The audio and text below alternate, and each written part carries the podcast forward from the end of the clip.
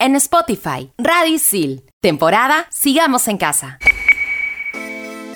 Esta vez, nuestro invitado tiene una gran cultura deportiva. Es periodista, conductor, narrador e investigador. A pesar de no ser una persona cercana a la astrología, tiene cábalas, sobre todo cuando juega Perú. Centennials y Millennials, tenemos el placer de estar conectados con el reconocido Juan Carlos Ortecho. Aquí compartimos con gente que sabe. Cualquier cantidad de información. Su palabra pesa. Quiere más vacunas, pónganse en la fila. Y lo mejor de todo, con muchas ganas de conversar. Radio Isil presenta 10 preguntas y media. 10 preguntas y media. Hola gente, bienvenidos a 10 preguntas y media. Soy Andrea Ramírez Gastón y me encuentro conectada como siempre con mi partner Julita Calero. Hola amiga, ¿cómo estás? Hola Andreita, ¿qué tal? Te chismeo que en estos momentos estamos conectadas con el periodista de investigación Juan Carlos Ortecho. Hola Juan Carlos, ¿cómo estás? ¿Qué tal? ¿Cómo están? Un gusto estar con ustedes. Igualmente, mira, te cuento que hemos estado un poco bajoneadas estos días, pero nos alegra estar conectadas ahorita contigo. Nuestra generación diría que es el Mercurio retrógrado, ¿ya? No sé, ¿tú crees en eso, en la astrología y estas cosas? No necesariamente. no tengo nada en contra de la gente que, que cree en la astrología. Ay, está bien. ¿Sabes qué signo eres? Supongo que sí, todos saben eso, creo. Piscis. Yo también soy Piscis. no sé qué decir al respecto. Dicen que somos este, observadores, reflexivos, eh, sensibles, una serie de cosas. En realidad lo que depende es de mi estado de ánimo. O sea, a veces soy sensible, reflexivo, a veces soy todo lo contrario también. Así que Exacto. sí, sí tendrá mucho Exacto. que ver. signo. Puedo decir que es el mejor signo, ¿ya? Pero sería muy subjetivo. Quedémonos con eso entonces. El mejor Oye, ¿qué pasa? Aquí somos los cánceres. Ok, ok, ya de- dejemos de lado el, el tema de los signos, por favor. ¿Estás listo? Empezamos. por supuesto. Dale, vamos.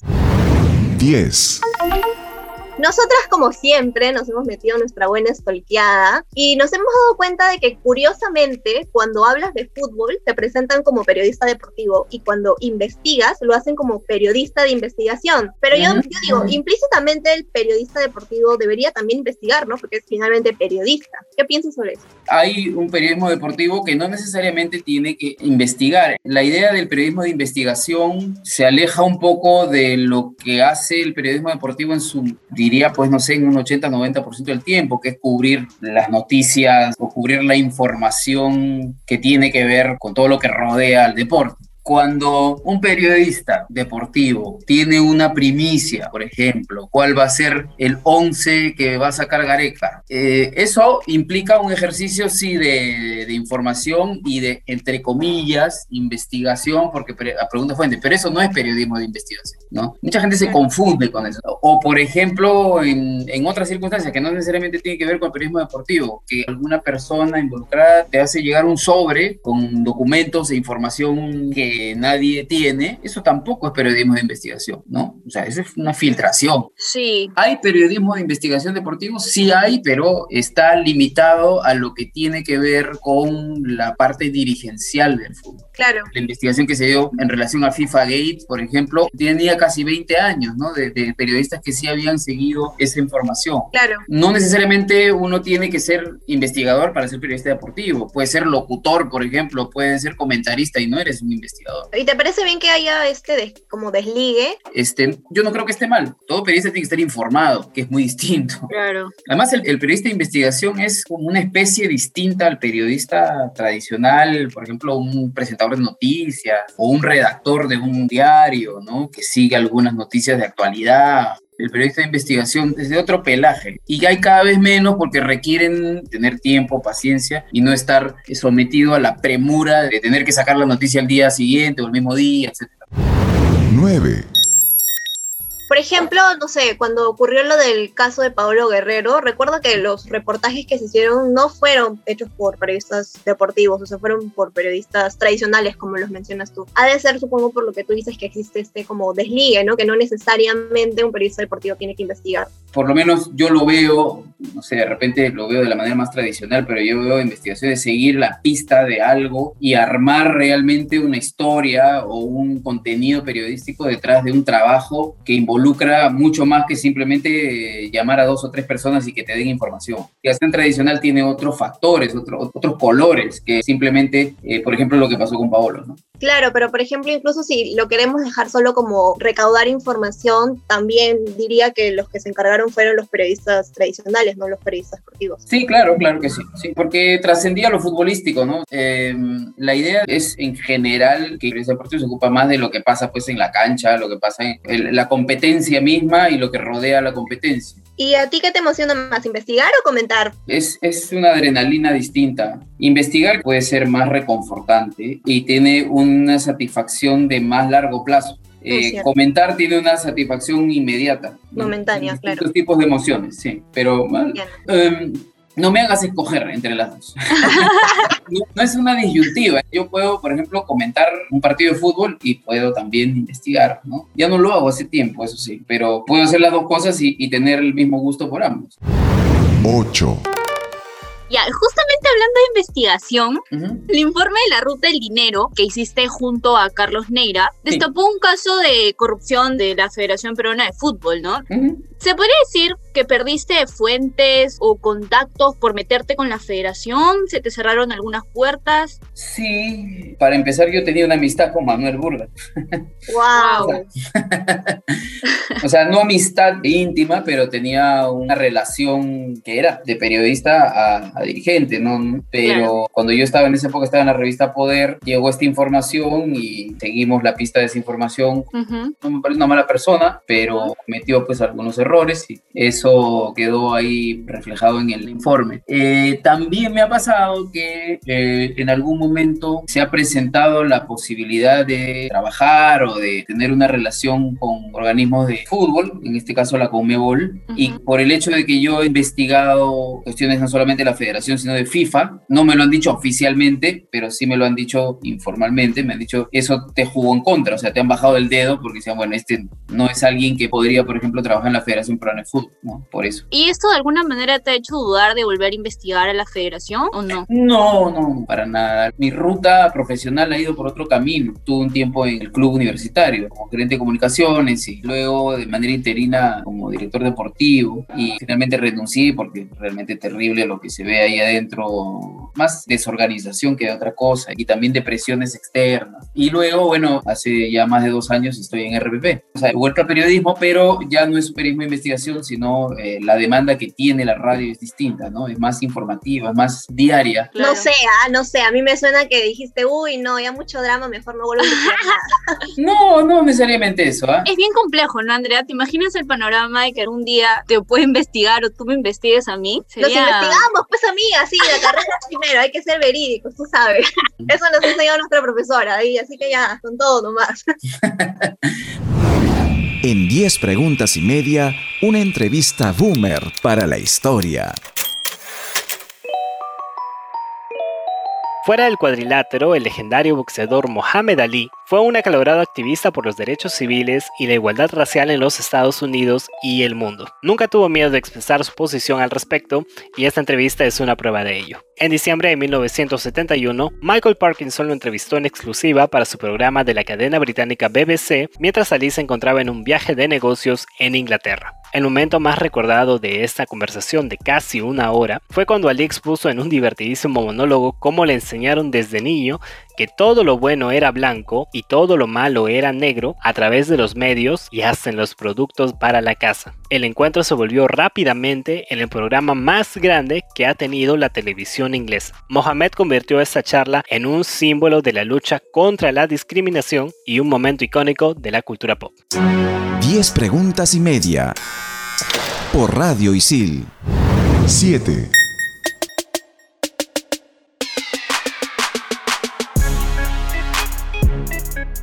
Ya estamos de regreso aquí en 10 preguntas y media con el gran Juan Carlos Ortecho. Y nosotros te queríamos decir que en algún momento nos ha tocado hacer un reportaje sobre el tenis, recuerdo. Tenis, ok. Sí, cuando buscamos, pues la verdad es que no había muchos en los medios nacionales, tuvimos que apelar a los internacionales. Y yo te pregunto, ¿por qué los periodistas nos hacen eso? Todo lo que encontramos siempre, fútbol. el periodismo deportivo tiene una lógica de mercado, básicamente, no, no necesariamente de cubrir todos los contenidos. El 90% de la gente consume fútbol. Yo, mi vocación principal o el deporte que yo empecé a cubrir fue el boxeo y es el deporte que más me gusta, de hecho, más que el fútbol incluso, ¿no? Y el fútbol me gusta un montón, pero el boxeo sí es el deporte que más emociones despierta en mí. Y lo he hecho durante mucho tiempo, pero eh, ahora no hay, pues, ¿no? no hay una demanda. Entonces no hay boxeadores peruanos, por lo tanto a la gente no le interesa mucho. Y si lo hago, prácticamente estaría hablando solo. el tenis tiene un poco más de aficionados, pero también es mínimo. Entonces, por lo tanto, si ustedes buscan información y contenido en Perú, no lo van a encontrar porque no hay demanda para eso. Es como un poco curioso porque son otros deportes los que nos, nos han estado dando clasificaciones, medallas, ¿no? Sin embargo, el foco siempre ha estado en el fútbol y yo me refiero más o menos incluso a eso, ¿no? Que sea darle un poco de, de luz también a, no sé, al surf, al karate, hasta el ajedrez, ¿no? Que nos ha dado también bastantes premios y ahorita en el fútbol... pero, pero, pero, el, fútbol tiene mucho, o sea, o sea, no es un capricho que todo el mundo haga fútbol y, que no hagan otros deportes. No, no puedes comparar lo que puede pasar en una cancha de fútbol donde se representan naciones, se representan, no sé, colores, hay toda una alegoría que despierta algo en la gente que muere, porque es pasional, básicamente, no es racional. Sí, ya demasiado, ya, pero por eso nosotros decíamos, no, pero qué, qué chévere, Juan Carlos, porque veíamos que subes cosas a Twitter sobre box, incluso hasta golf. Yo dije, eso, eso es lo que necesitamos. Muy bien, nos caes bien por eso. Gracias por eso. Porque es mi interés personal. Viví en Estados Unidos también, entonces me gusta el básquet, me gusta el béisbol. ¿Y practicas algún deporte? Bueno, cuando era chico, boxeo, ¿no? Andreita, yo creo que llegó el momento de comprometernos con el invitado de que nos enseñe un poco de boxeo, ¿no? Me encanta. Es que te cuento, Juan Carlos, que siempre comprometemos a, nuestros invitados a, tener como un date, una cita con nosotros, haciendo lo que sea. Entonces, esa es la cita contigo. No hay ningún problema. Todo sea porque no muera el box. 6. Muchos deportistas han tenido que hacer de todo para sobrevivir durante esta pandemia, ¿no? Por ejemplo, diferentes actividades como polladas. Y los panamericanos, cuando los peruanos conocimos a varios deportistas destacables, y me incluyo, eh, ¿crees que pudo haberse aprovechado esa conmoción para que el sector privado y el Estado les diera más apoyo al deporte peruano? Sí, de hecho, los panamericanos le dieron un montón de exposición a deportistas que normalmente no se conocen. El problema es que todo ese apoyo y todo lo que podría suceder eh, requiere de voluntad, voluntad política del Estado y también de los empresarios, y, y no, no hay. En el caso de la empresa privada es un círculo vicioso porque si apoyan a un deportista que no es un futbolista, es casi como una labor social. No es igual que si tú contratas a Loreja Flores o a, Renato Tapia, eh, la inversión que hacen ahí tiene un retorno magnífico, ¿no? Muchos nuevos clientes. Y del lado del Estado eh, es muy difícil porque sí hay voluntad de los, de los dirigentes, que son por ejemplo IPD, esa gente sí, pero el IPD pues, es como la última rueda del coche de cualquier gobierno que venga. o sea, si ya educación está terrible, este, el deporte es peor, es un escalón más bajo todavía, ¿no? Y el IPD, pues, está adscrito al, al, Ministerio de Educación. Y el Ministerio de Educación, pues, tiene que lidiar con todos los colegios de todo el Perú, le sueltan un dinero del presupuesto y ya que eh, se las arreglen con eso. Wow, pero en realidad sí es algo bien complejo, ¿no? Sí, sí, es un círculo vicioso al final, ¿no? Porque eso redunda en malos resultados, no hay infraestructura, eh, no hay una idea del deporte como algo necesario para la sociedad. Es lamentable eso, ¿no? Porque no es solamente el deporte competitivo, el deporte aficionado también trae buenos índices de salud, ¿no? Ahora que el, problema sanitario es lo más importante que hemos vivido en este último año, ahí te das cuenta, ¿no? Lo necesario que es. Y el deporte incide en la salud, en factores de salud. Tenemos población, pues, obesa, ¿no? Eh, mal alimentada, Entonces... Sí, pues de hecho yo creo que lo del tema del Estado ya es un problema sistemático que pues tendría que reformarse todo para que funcione mejor. Pero sobre el sector privado es bien triste porque, o sea, de hecho podría, ¿no? Tienen la capacidad monetaria, pero ¿cómo convences pues a toda la fanaticada, al público, que le empiece a interesar otro deporte, pues, ¿no? Que normalmente siempre es, creo, lo más conocido el fútbol y por ahí el vóley. ¿Cómo se podría hacer? O sea, es lo, es lo malo de esto. En general, al deporte se le ve como un pasatiempo, no como algo esencial, como algo necesario. O sea, estamos ahí junto con lo que tiene que ver con el ocio, el entretenimiento, el espectáculo. En otros países sí se le tienen alta consideración. Argentina, Uruguay, Brasil, este, con sus propios problemas típicos de, de países latinoamericanos, pero encuentras mayor atención a lo deportivo. Por ejemplo, un club de fútbol fútbol en, en Argentina, el menos conocido, no sé, Lanús, tú vas y en ese lugar no solamente juegan fútbol, sino que los que son socios de ese club llevan a sus hijos ahí después del colegio para clases de ballet, no sé, o lo extracurricular, eh, para hacer natación, tienen todas las disciplinas ahí. Es un, un punto de congregación social, como que unifica el, el barrio y de identidad y de pertenencia. Aquí trata de tú de, de, ir a buscar, pues, no sé, el local institucional del Voice, ¿no? claro. No existe, ¿no? O sea, es una casa, ahí, no sé, ya claro. es, todo es gaseoso, no hay, son 11 camisetas, nada más. Y, y, a nadie le importa. Tiene que ver más, creo, con la cultura, ¿no? Nosotros estamos acostumbrados. Eh, sí, es cultural, es cultural definitivamente, y por eso que en el Perú tenemos ese problema, esa, esa relación sí. tan compleja con el deporte. 5. Y justamente hablando del, del, espectáculo, de la emoción, los centennials específicamente no habíamos nunca gozado la experiencia de, de un mundial. Y en el 2018 todos gritamos de emoción y hasta las lágrimas, incluso me incluyo. Seguro. ¿Crees que tendría que pasar a otra generación para volver a vivir un mundial o le tienes fe al, a la selección ahora? Esta, esta eliminatoria va a estar bien complicada porque no han empezado bien, pero podemos pelear con los equipos que están turnándose yendo al mundial. ¿no? No, no llegar a ser Brasil, Argentina, Uruguay o, ni Colombia siquiera, pero para responder la pregunta, no creo que vayan a pasar otra vez 36 años para ir al mundial. ¿no? Ok, eso nos da mucha esperanza. Sí. Hablando de eso, ¿tienes alguna cábala como hincha? Muchas. Que nos cuente, que nos cuente. Eh, no se cuentan las cábalas, ese, oh, ese es el secreto. Ese es el secreto. Bueno, puedo contar algunas que ya no hago. Ya. Eh, tengo una cábala que no es que yo la tenga que hacer, sino que es este aleatoria, o sea, que me da un indicio de si vamos a ganar o no. Si cuando me despierto, el primer pensamiento del día es el partido, entonces perdemos. Ya, rayos. si me despierto y no me acuerdo del partido y, y me acuerdo del partido en, en, los siguientes minutos, entonces sí vamos a ganar. Y funciona a la perfección. 4. El mes pasado la Federación Peruana de Fútbol pidió la vacunación para la selección, ¿no? Como una excepción al caso. Apenas se supo esto, tipo muchos peruanos se indignaron y justo el ministro de Salud ordenó que esto se suspendiera. ¿Crees que fue una petición fuera de lugar considerando el contexto en el que estamos? Se hizo mucho escándalo sobre eso. La Comebol les había asegurado algunas vacunas y, y uh -huh. el problema fue que no se hizo público. O sea, no se dijo desde un comienzo. Entonces todo el mundo se enteró cuando ya estaban en una ambulancia a la Videna a vacunar a los jugadores y la gente está muy sensible con eso. El año pasado o al comienzo del año hubo un problema con gente que se vacunó, que se saltó la cola. Pero en este caso no era como saltarse la cola porque la Comebol les, les facilitó eso. Y me parecía algo natural y normal que claro. ellos como deportistas pudieran tener acceso a eso porque están bastante expuestos. Y no dice, claro, son jóvenes, son deportistas, no les va a pasar nada. Pero esta gente tiene familia, ¿no? Entonces estás en contacto con otros otros sin distanciamiento social, sin mascarilla. Pero como son los futbolistas y los futbolistas ganan un montón de plata, entonces por ahí se armó ese lío que me parece que armaron demasiado escándalo por, por algo que podía haberse resuelto de otra manera. Más allá de que sean jóvenes y deportistas, creo que no tenía nada que ver. ¿Y tú crees que también los vacunen contra el miedo al arco?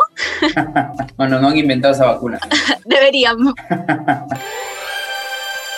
en 10 preguntas y media, para que veas, escuches o leas. Si eres un fanático del fútbol, el deporte rey, no puedes dejar pasar esta joya oculta del cine, Maradona by Kusturica. El aclamado cineasta Emir Kusturica retrata la trayectoria de uno de los más grandes futbolistas de todos los tiempos, el gran pibe de oro. Este documental es una mirada muy cercana al controversial estilo de vida de su protagonista. Este es un film esencial para conocer todas las facetas de quien desató la locura con sus hazañas en la cancha entre millones de personas. Nos muestra sus humildes orígenes en el sur de Buenos Aires, el ascenso en su carrera como jugador, los problemas que enfrentó debido a las drogas e inspiró una religión alrededor del mundo. 10 de 10. 10 preguntas y media. Por Radio Isil. 3. Ok, yéndonos ahora al otro lado, al extremo del deporte. Teniendo en cuenta que los eSports se han vuelto un negocio bastante rentable, diría yo. ¿En algún momento te imaginaste que los videojuegos atraerían multitudes tanto como un partido de fútbol, por ejemplo? No, nunca pensé que podría llegar a tener la misma trascendencia, la misma afición. De hecho, entiendo por qué alguien se, se volvería bastante aficionado, ¿no? Y, y, hay estos torneos pues, internacionales de esports y todo, y para mí es sorprendente. ¿Y tú los consideras como tal deporte? Para mí no es un deporte, son pasatiempos, ¿no? Son, son actividades. El ajedrez, por ejemplo, también es cuestionable si es un deporte o no. Es una claro. disciplina, sí, pero deporte tradicional no son. Claro, ese concepto supongo que incluye sí o sí alguna habilidad física. Sí, es un factor, pero no, es el único. O sea, hay, hay, una competencia, hay unas reglas de juego. Por ejemplo, la hípica, que tiene actividad física, no es un deporte tampoco. Igual que los toros, ¿no? tiene actividad, pero no, no, no es deporte. Entonces, eh, no está en ese, en ese universo de cosas que yo considero deporte. Discriminas entonces al, deporte centennial. Mm, podríamos decir que sí, es un pasatiempo y, y lo respeto como tal, pero no, o sea, estar sentado frente a una computadora o un joystick. Pero ni no, creas, ¿ah? hay bastantes personas que dicen que también se necesita cierta habilidad. Ay, pero es otro tipo, es, es distinta. La, o sea, la habilidad. Hay habilidad para, para leer un libro más rápido que otro. O sea, Vamos a respetar tu posición. sí. Dos. ¿Qué es lo que más te divierte del deporte? Leer sobre deporte. ¿Qué tipo de cosas lees? En castellano, de los últimos años, por ejemplo, mi libro favorito es de un autor argentino, un periodista argentino que se llama Andrés Burgo. El libro se llama El Partido, ¿no? Y, y es sobre el partido de México 86 de Argentina-Inglaterra, ¿no? El partido de fútbol que más significa en la vida de los argentinos, cuando le ganan Inglaterra en el Mundial del 86. Entonces, ese libro te cuenta toda esa historia detrás. El otro libro, que es mi libro favorito realmente, es un libro de un inglés que se llama Fever Pitch. Cuenta su historia como hincha del Arsenal desde que tiene 12 años. Y, o sea, cómo se integra tu afición al fútbol con tu vida, ¿no? Y cómo tu pasión, pues, a veces sobrepasa todos tus aspectos de tu vida. Es mi libro favorito, de hecho, de todos los tiempos. Es el tipo de cosas que más me entretiene hacer en relación al deporte. Series o documentales, ¿qué nos recomendarías? Probablemente el, el que han visto en Netflix de la NBA, de The Last Dance, la historia de Michael Jordan. Es una de las mejores cosas que se han hecho con relación al deporte. Las mejores películas en deporte se han hecho de box, ¿no? Mucha gente se burla, pero Rocky degenera con el tiempo, pero Rocky 1 es muy buena película, tanto así que ganó el Oscar. Y bueno, eh, no sé, me, me, quedo con esta, de Last Dance. 1. Las redes sociales han hecho que el deporte mmm, se vuelva como un show, ¿no? Por ejemplo, la pelea de Mayweather con Logan Paul, que fue un show de lo más terrible. Y, y tú que nos comentas, ¿no? Que eres fan del buen box, ¿no sientes que se está perdiendo la magia? El boxeo sí, hace mucho tiempo. Viene en caída. Mayweather, que es uno de los responsables. Y esto que se vio esa noche pues, fue un show, un espectáculo. Pero siempre han existido ese tipo de espectáculos, ¿no? Más circense que deportivo. Más, más show que, que, realmente que sustancia. Pero está bien, o sea, ¿no? Hay mucha gente que le gusta ir al circo también y, y es legítimo y es permitido y, y, se respeta, mientras no sea lo único que hay, no hay problema. O sea. Claro, de hecho esta, esta pelea se dio porque iba a estar bastante comercial, o sea, hubo un montón de personas que estaban dispuestas a ver eso. Yo la vi también por curiosidad, ¿no? no por de hecho, me, me, fue el mismo día de las elecciones y me, me, salí un poquito de esa vorágine y esa incertidumbre y esa tensión de las elecciones si no podemos hacer nada contra el show, nos unimos al show, dices. Claro. El show es una opción. Yo creo mucho en eso, ¿no? Una libertad para poder escoger y no necesariamente querer suprimir las cosas que no. Las cosas existen porque, porque a la gente le gusta, porque si, mientras no hagas daño a nadie, no hay ningún problema. No todo es solamente show. Yo creo que la mayor parte siempre va a querer buscar lo otro, ¿no? La sustancia, el contenido real. Creo que en todo hay un poquito de show. Algo de show siempre hay. Algo de show siempre hay, con eso me quedo. Muchas gracias, Juan Carlos, por haberte conectado con nosotras hoy día. no, gracias a ustedes. Y ya sabes que tenemos pendiente nuestra cita para que nos enseñes a boxear. Ahí estamos. Listo, encantado. Sí, genial. Esto ha sido todo aquí en 10 preguntas y media por Radio Isil. ¿Eres un periodista deportivo o un deportista periodista? Periodista deportivo. ¿Correr por una causa noble o comerte una causa doble? Correr. Ok. ¿Boxear con protector o a cara pelada? Con protector siempre, a estas alturas de mi vida. si te contratan exclusivamente para redactar titulares ridículos, ¿aceptas la chamba o no? No. ¿Apuestas a Perú sabiendo que perderá o apuestas al otro equipo que gana fijo? No apuesto. No apuestas. ok. ¿Resaca con Mike Tyson o tatuajes con Paolo? Tatuaje con Paolo, nada de tatuaje. Mike Tyson. ok. Este y otros podcasts, escúchalos en Radio Isil. Temporada Sigamos en Casa.